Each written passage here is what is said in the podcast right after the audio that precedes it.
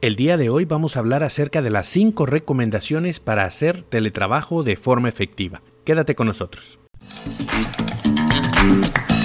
Estás escuchando Emotional Paycheck con el doctor Jaime Leal, un podcast dirigido a líderes de equipo y profesionales de la gestión de talento.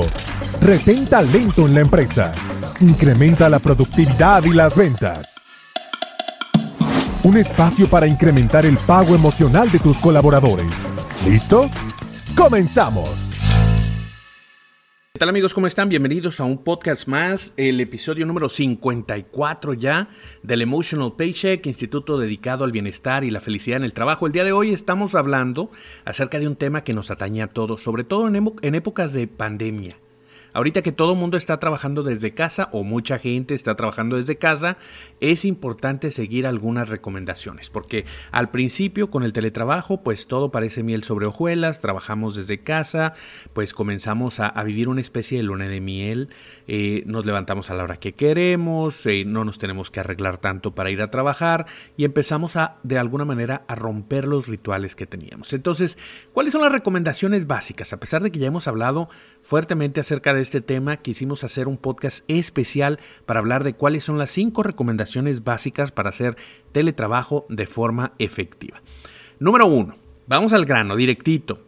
Reserva un espacio para trabajar. Somos animales de costumbres, somos seres de rituales. Aquel ritual que tú tenías antes donde podías salir, eh, subirte al coche, tomar una ducha, obviamente primero tomar la ducha muy probablemente, preparar un desayuno, te subías al coche, ibas, tomabas café, llegabas, conocías o veías a tus compañeros de trabajo y, y luego comenzabas a trabajar, pues hoy en día se ve reducido a levántate y siéntate enfrente de la computadora. Entonces ya no tenemos estos rituales que nos marcaban el lugar en el que trabajábamos.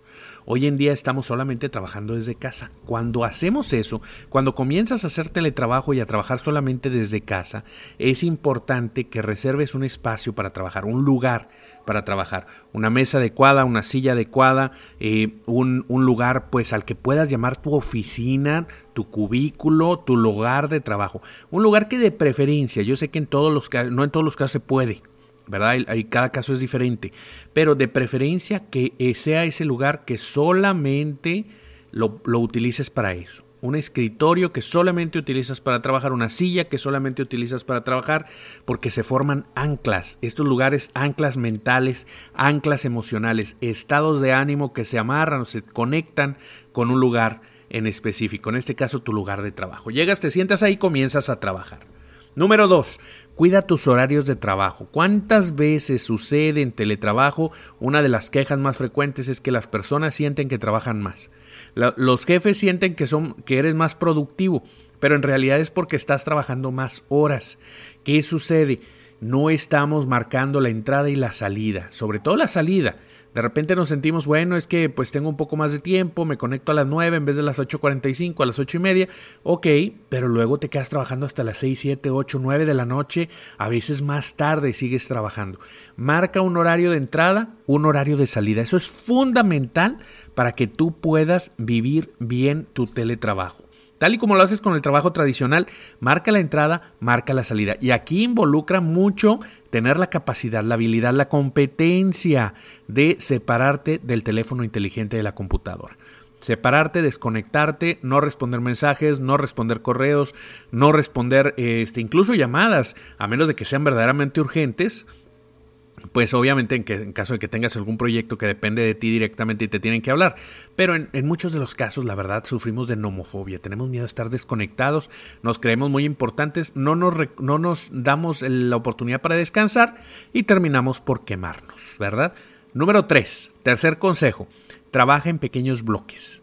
Mira, algo es seguro en tu casa y es que vas a tener distractores. Distractores que no tenías cuando estabas trabajando en la oficina están los niños adorables, tus hijos, eh, está tu familia, probablemente un hermano, tu mamá, tu papá, y este, pues algún familiar cercano que está contigo en casa. Y uno se siente culpable cuando no les pone la atención. Oye, está ahí el niño, te dice quiero jugar, porque pues el niño no está acostumbrado a verte en casa y ahora te ve en casa y dice, pues si está en casa, pues vamos a jugar.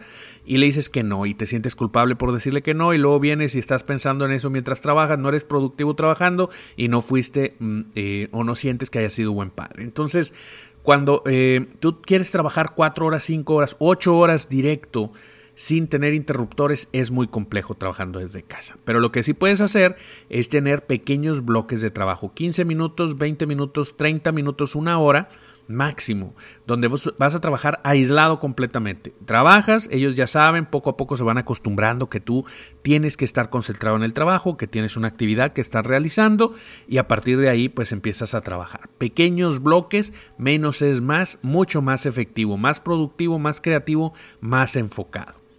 Número 4. Aliméntate para ser productivo. Mira, algo que sucede mucho en casa es que nos paramos a la nevera y el cafecito y la galletita y la comida y los sobrantes del almuerzo y los sobrantes del desayuno y luego qué vamos a hacer de comer más tarde y empiezas, oye, a comer y a comer y a comer y tienes acceso a toda la comida. Esto tiene un impacto negativo en dos áreas importantes. Primero que nada, pues obviamente la financiera, ¿verdad? Porque vas a estar invirtiendo más en comida, pero por otra la salud se te va a empezar a hacer sobrepeso, ¿verdad? Cambias tus hábitos alimenticios, pues eso también, alimentarse para ser productivo. Comidas ligeras, ensaladas, es mucho mejor que comer muy fuerte a mediodía y luego toda la tarde pues sentir que, que, está la tentación ahí de la cama, ¿verdad? Irte a la cama a dormir, porque aparte pues la cama está cerquita, estás en tu casa y nadie te va a ver. Entonces pues te puedes ir a dormir. Entonces pues eh, eso es súper importante de cuidar. Así que ya lo sabes. Número uno, reserva un espacio para trabajar. Importantísimo. Número dos, cuida tus horarios de trabajo, entrada y salida. Número tres, Trabaja en pequeños bloques. Pequeños bloques de trabajo son mucho de, tiempo, mucho más efectivos que buscar trabajar 2, 3, 4 horas seguidas. 15 minutos, 20 minutos, vete administrando. Número 4. Aliméntate para ser productivo. Que tu alimentación sea para ser productivo, para nutrirte, no para comer tanto que colapses y te dé un coma ahí de el que le llaman este el la enfermedad del puerco en, en algunos países, ¿verdad? Donde vas, comes y pum, el resto del día pues quieres pasártela dormido. Y número 5, inscríbete al curso de teletrabajo efectivo.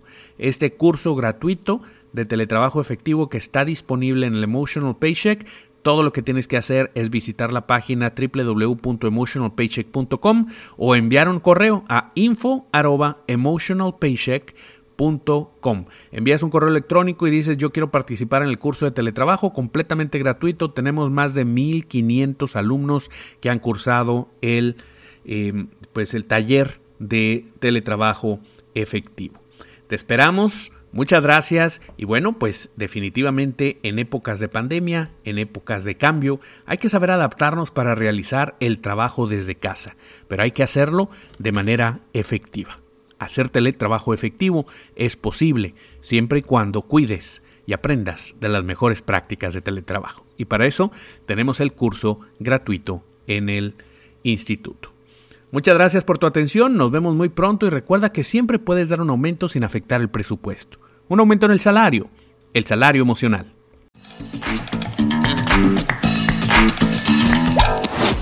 Gracias por acompañarnos en un episodio más de Emotional Paycheck una producción del Instituto Canadiense de Pago Emocional.